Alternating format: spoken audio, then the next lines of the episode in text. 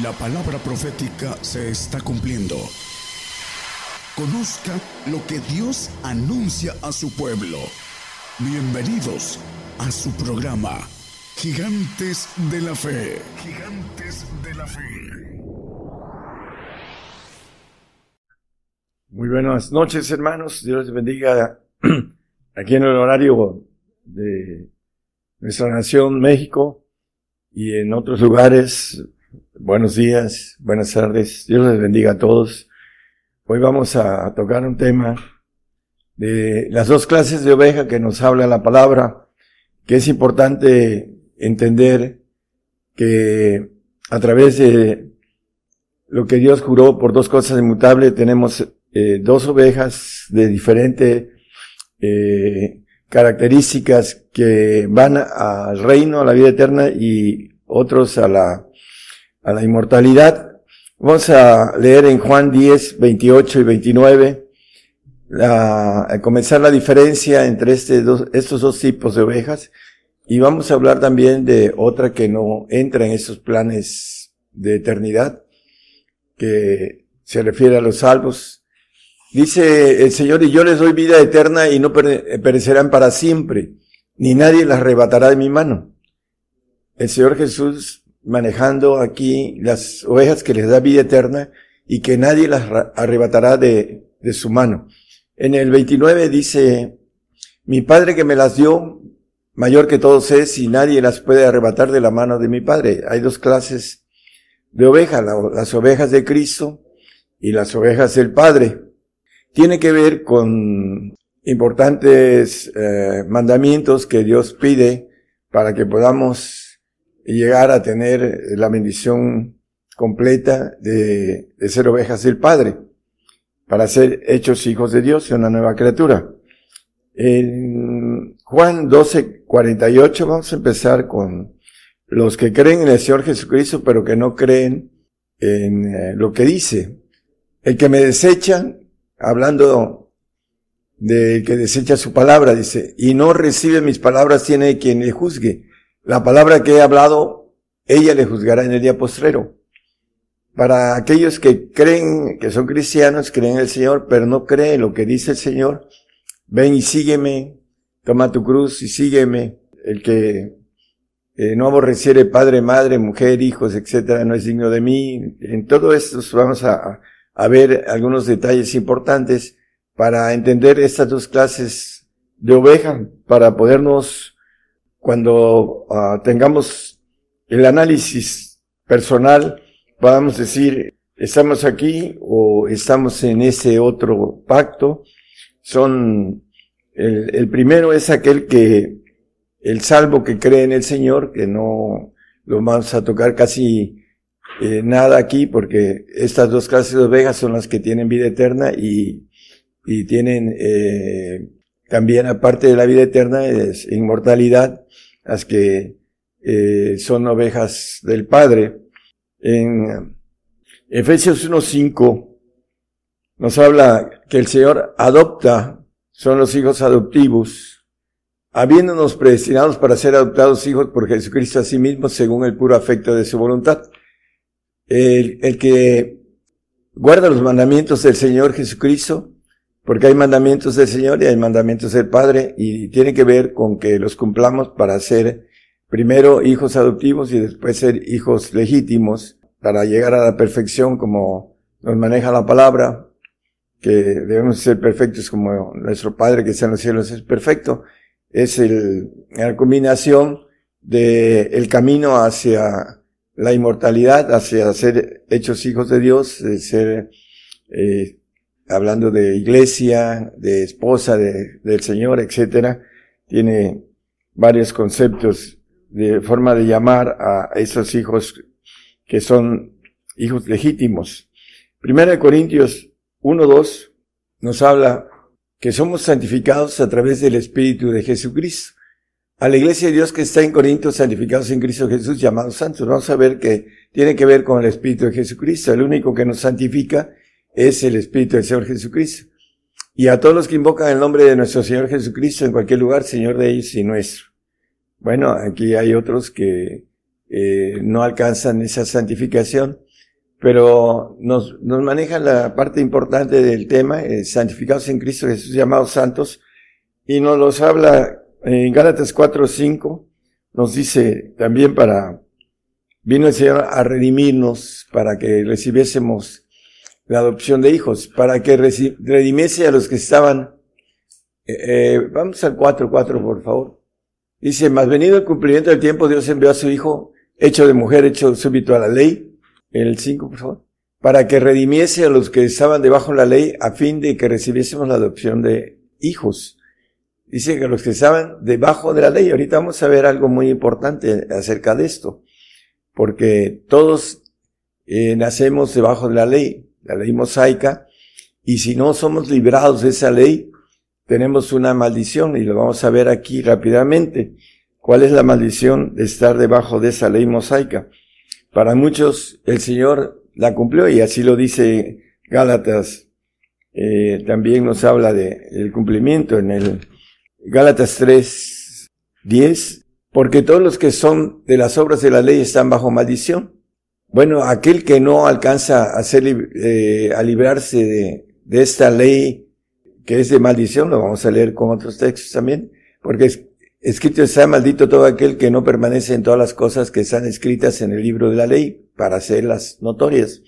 El, Señor cumplió la ley mosaica y nos libró de ella a través de los mandamientos que nos pide para poder entrar, para poder ser librados de esa ley. Hay una ley de, dice el 8.2 de Romanos, eh, habla de la ley del Espíritu de Cristo Jesús, porque la ley del Espíritu de vida en Cristo Jesús me ha librado de la ley del pecado y la muerte.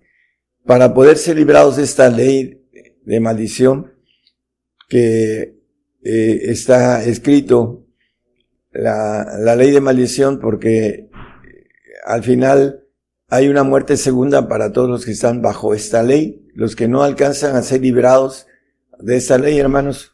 Es muy importante entonces entender que podemos ser perdonados nuestros pecados, pero no librados por no dar los requisitos que el Señor nos pide en esos mandamientos que Él, de Él, que es muy importante entenderlos en el 3.15 o eh, Gálatas, hermanos, hablo como hombre, aunque un pacto sea de, hombre, con todo siendo confirmado, nadie lo cancela o le añade. Está eh, el apóstol Pablo eh, manejando el asunto que el pacto de la ley es un pacto de hombres. Lo vamos a ver también con otro texto.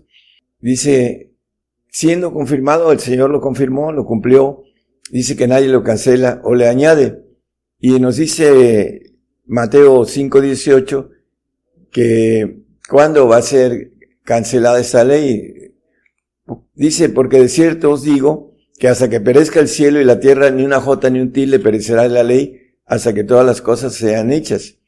Muchos ah, teólogos están manejando que no estamos bajo la ley, pero la palabra dice que no está cancelada, nadie lo cancela cancelan ellos porque no entienden que para ser librados de esta ley tenemos que tener el Espíritu de vida en Cristo Jesús, ser dignos del Espíritu del Señor para que no podamos, para que no se nos aplique esta ley de maldición y tengamos una muerte segunda en los cielos, porque esa es la maldición que trae esta ley, morir en los segundos cielos. Por eso el salvo va a desaparecer en los segundos cielos después de un tiempo eh, que solamente el Señor sabe en el paraíso, como una salvación y un tiempo de vida que el Señor les regala, es un regalo de parte de Dios, es un don, dice la salvación, el 2.8 de eh, Efesios, nada más como referencia, es un regalo de Dios.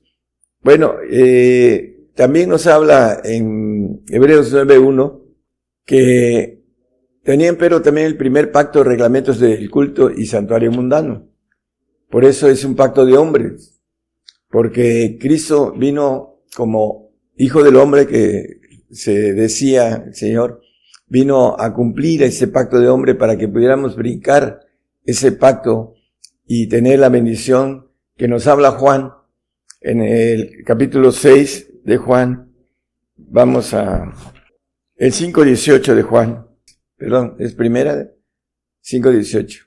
Sabemos que cualquiera que es nacido de Dios, el que tiene el Espíritu de Jesucristo, el, dice el texto que leímos, eh, la ley del Espíritu de vida en Cristo Jesús me ha librado de la ley del pecado y de la muerte, dice el 8.12 de Romanos.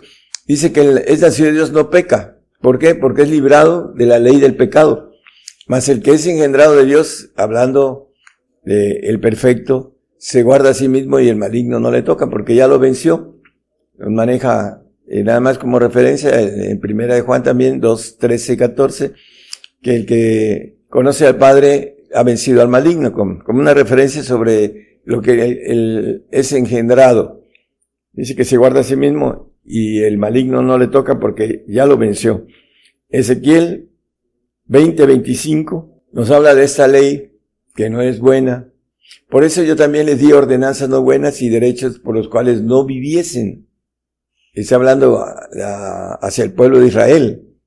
Esas ordenanzas, ¿por qué? Porque dentro de los planes de Dios tenía el plan de que viniera el Señor a hacer la redención con mejores sacrificios, dice en Hebreos el escritor, sacrificios no de animales.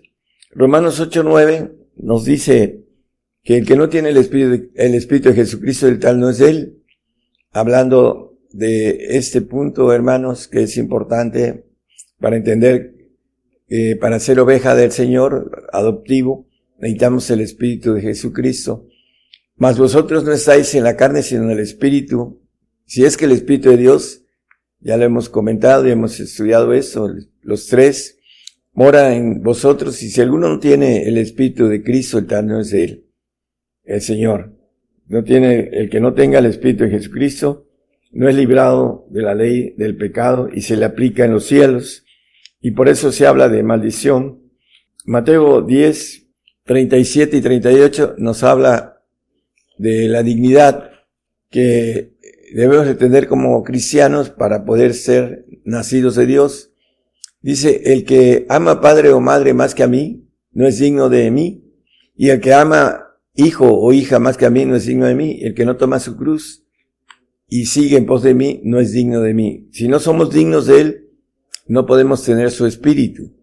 También nos habla eh, la palabra con relación lo importante que es el que nosotros podamos llegar a, a tener el, eh, el Espíritu del Señor, porque el Espíritu nos libra de la ley del pecado, que no nos libra el perdón de pecados no nos libra de la ley, eh, no nos exime de la aplicación de esa ley.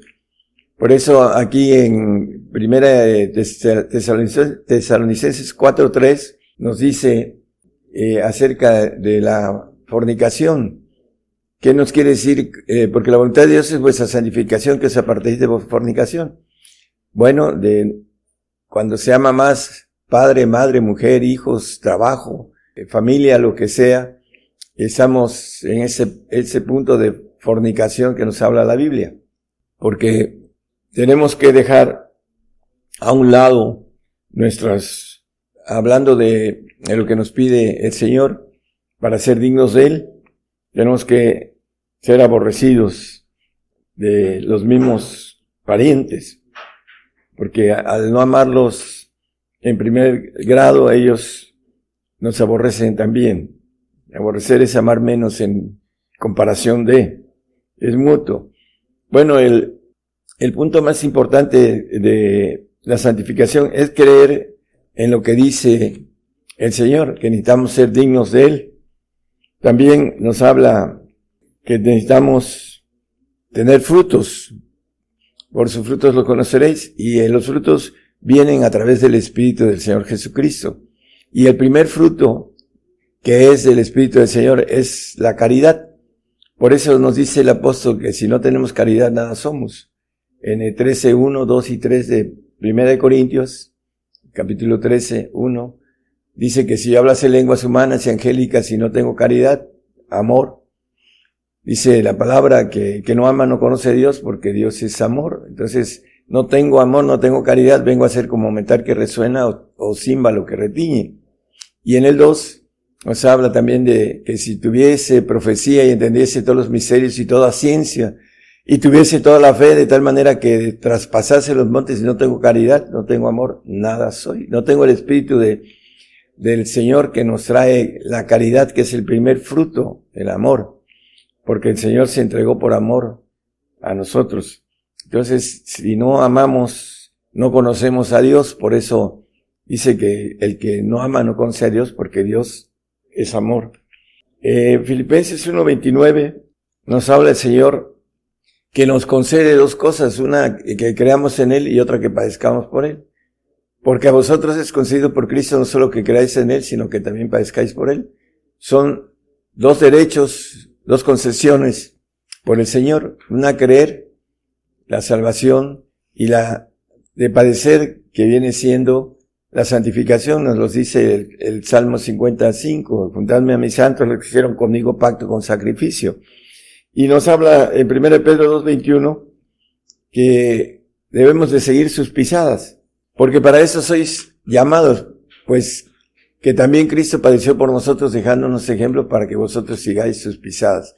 Las pisadas de padecer del Señor, porque es una concesión, un derecho que creamos y que padezcamos por Él, para poder ser dignos del reino, nos lo dice segunda de Tesalonicenses 1, 4 y 5 tanto que nosotros mismos nos gloriamos de vosotros en las iglesias de Dios, de vuestra paciencia y en todas vuestras persecuciones y tribulaciones que sufrís, una demostración del justo juicio de Dios para que seáis tenidos por dignos del reino de Dios, por el cual asimismo padecéis.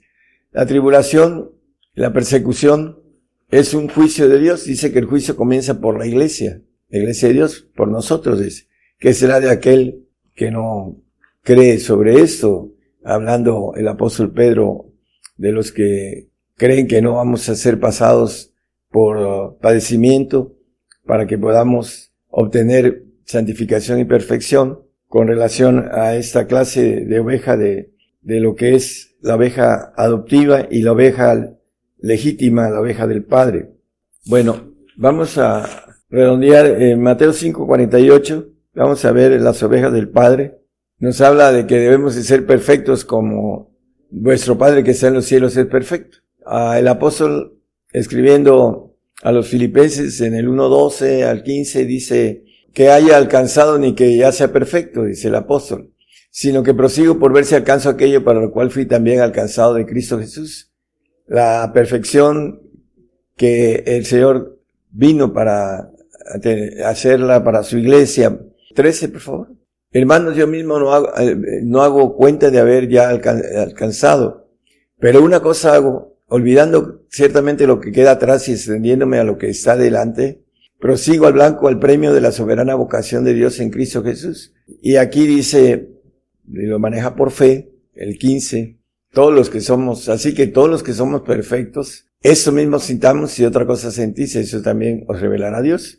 Aquí vemos a alguien que maneja en eh, sus epístolas, dice, todos los que somos perfectos. Él procuraba presentar a todo hombre perfecto en Cristo Jesús, lo dice en Colosenses 1.28. Esa era su pasión por presentar a hombres perfectos, el cual nosotros anunciando, amonestando a todo hombre y enseñando en toda sabiduría, para que presentemos a todo hombre perfecto en Cristo Jesús. Bueno, la perfección es la culminación de, al final del milenio, del reinado del Señor, cuando seamos presentados después de ir a, el trono blanco y seguir después al, tercer cielo con una sola ofrenda, dice, nada más como referencia, el 10-14 de Hebreos hizo para, eh, a los santificados perfectos para siempre. Entonces esa ofrenda de perfectos es lo que le llama el mismo Señor y la palabra, la iglesia, el cuerpo de Jesucristo, la esposa de Jesucristo. El punto de todo esto, hermanos, nos habla también el Mateo 19, 21, que es la parte eh, especial eh, de pedir para ser perfecto. Por eso el apóstol Pablo decía que todo lo tenía por estiércol, hablando de lo que antes eh, gozó, economía que entre los escritos deja entrever. Dícele Jesús, si quieres ser perfecto, anda Vende lo que tienes y da a los pobres y tendrás tesoro en el cielo y ven y sígueme. Bueno, aquí la premisa de si quieres ser perfecto, anda, vende lo que tienes. La dificultad de quedarse sin ah, tener una opción de vida acomodada, que para muchos es humillarse y para eso necesita uno esa voluntad de humildad, porque dice que él uh, al soberbio lo ve de lejos y al humilde le da gracia. Entonces, hermanos, el, el, que podamos depender de Dios, que dice que el Padre tiene cuidado de las aves y los maneja los lirios del campo, eh, como cuanto más con nosotros, que somos de mayor estima. Y para ir viendo la bendición de tener esa uh, oveja, de ser oveja del Padre, vamos a ver Colosenses 2, el 8, 9 y 10 nos dice que en el Señor somos, estamos cumplidos. Mira, mirad que ninguno os engañe por filosofías y vanas sutilezas según las tradiciones de los hombres, conforme a los elementos del mundo y no según Cristo. Porque en Él habita toda la plenitud de la divinidad corporalmente, en el Señor habita toda la plenitud de Dios y en Él estamos cumplidos, estáis cumplidos, el cual es la cabeza de todo principado y potestad. Eh, la importancia, hermanos, eh, el, Señor nos dice el 5.6 de Apocalipsis, dice que el Cordero, como inmolado, y miré aquí en medio del trono de los, los cuatro animales y en medio de los ancianos, está un, un cordero como inmolado que tenía siete cuernos y siete ojos, que son los siete espíritus de Dios enviados en toda la tierra. El Señor, toda la plenitud, como dice Colosenses, en Él habita toda la plenitud y en Él estamos cumplidos. ¿Cómo tenemos que obtener los siete espíritus de Dios? En nuestro espíritu que está en nuestros huesos, para que podamos ser una nueva criatura completamente y no tener nada creado, el alma y el cuerpo creado quedarán afuera de esta nueva criatura que nos habla el mismo apóstol en Gálatas, nos dice 6.15, sí, gracias, 6.15. En Gálatas 6.15 nos dice, porque en Cristo Jesús ni la circuncisión vale nada, ni la incircuncisión, sino la nueva criatura. Para que podamos dejar de tener algo creado, lo único que eh, es nuestro es nuestro yo, y en ese punto, hermanos, para eh, brincar al espíritu necesitamos a crucificar, crucificar la carne y el alma para que podamos tener la bendición de la perfección. El Señor nos va a perfeccionar en el milenio, porque hay algunos que dicen, no, ¿cómo podemos ser perfectos? Por supuesto que en ese tiempo, como dice el apóstol, no es que lo haya alcanzado todo, pero en Filipenses 1.6 dice, la palabra que el que comenzó la obra en nosotros la va a perfeccionar hasta el día de Jesucristo, los mil años aquí del reinado. Estando confiado de eso, que el que comenzó en vosotros la buena obra la perfeccionará hasta el día de Jesucristo. En esa nueva criatura divina, completamente, como dice, estar cumplidos. El, el 4.3 de Efesios nos dice que hasta que lleguemos a la estatura, a la plenitud del varón perfecto. Dice, hasta que todos lleguemos a la unidad de la fe y del conocimiento del Hijo de Dios, a un varón perfecto, a la medida de la edad de la plenitud de Cristo. Ese es el plan de Dios, que nosotros podamos ser ovejas del Padre y no nos quedemos como ovejas adoptivas, que tenemos la bendición como adoptivos de ir al reino, pero de no tener la naturaleza divina, hermanos. Aquellos que dicen que desde que creen tienen, son hijos de Dios, pues se van a encontrar después de que atravesemos el umbral que eso no es una verdad, algo tan grande como lo es ser un ángel todopoderoso, omnisapiente, omnipotente, omnisciente y hablando de la, eh, la cuestión de la inmortalidad también, no es tan fácil adquirir esa bendición tan grande.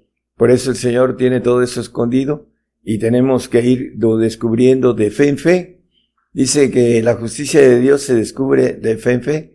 Esto para aquellos que no tienen nada espiritual es locura. Para los incrédulos la cruz es locura. Para los salvos la cruz es locura.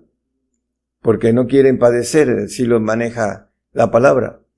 Y para los santos, el quedarse sin nada es locura.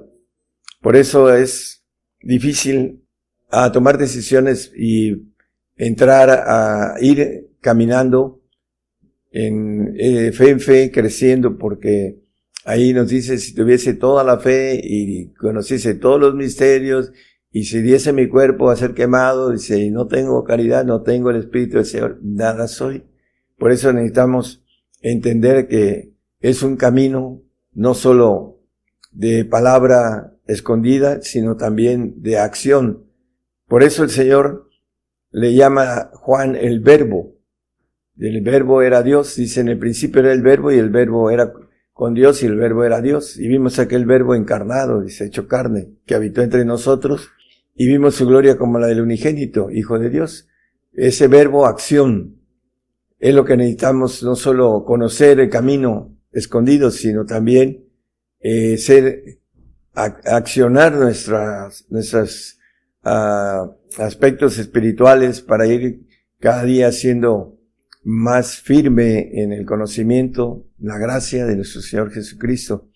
Porque si no, podemos retroceder o podemos no desear eso tan grande porque no lo entendemos, porque el hombre animal no percibe lo espiritual. Así lo dice la palabra porque se ha de examinar espiritualmente. Y para examinar esto, hermanos, necesitamos ir creciendo en el conocimiento y en la gracia de nuestro Señor Jesucristo. Estos son los, las dos ovejas, la oveja adoptiva, la oveja nacida de Dios, que está librada de la ley del pecado y de la muerte, y el perfecto que es aquel que deja todo lo creado y se vuelve un ángel, como el Señor dice ya para terminar el texto de eh, Zacarías 12.8, que seremos como el ángel de Jehová, Dios Todopoderoso, y también el 17.22 de Juan nos dice lo mismo. En aquel día Jehová defenderá al morador de Jerusalén y el que entre ellos fuere flaco. En aquel tiempo será como David, en el tiempo milenial, en el tiempo eterno.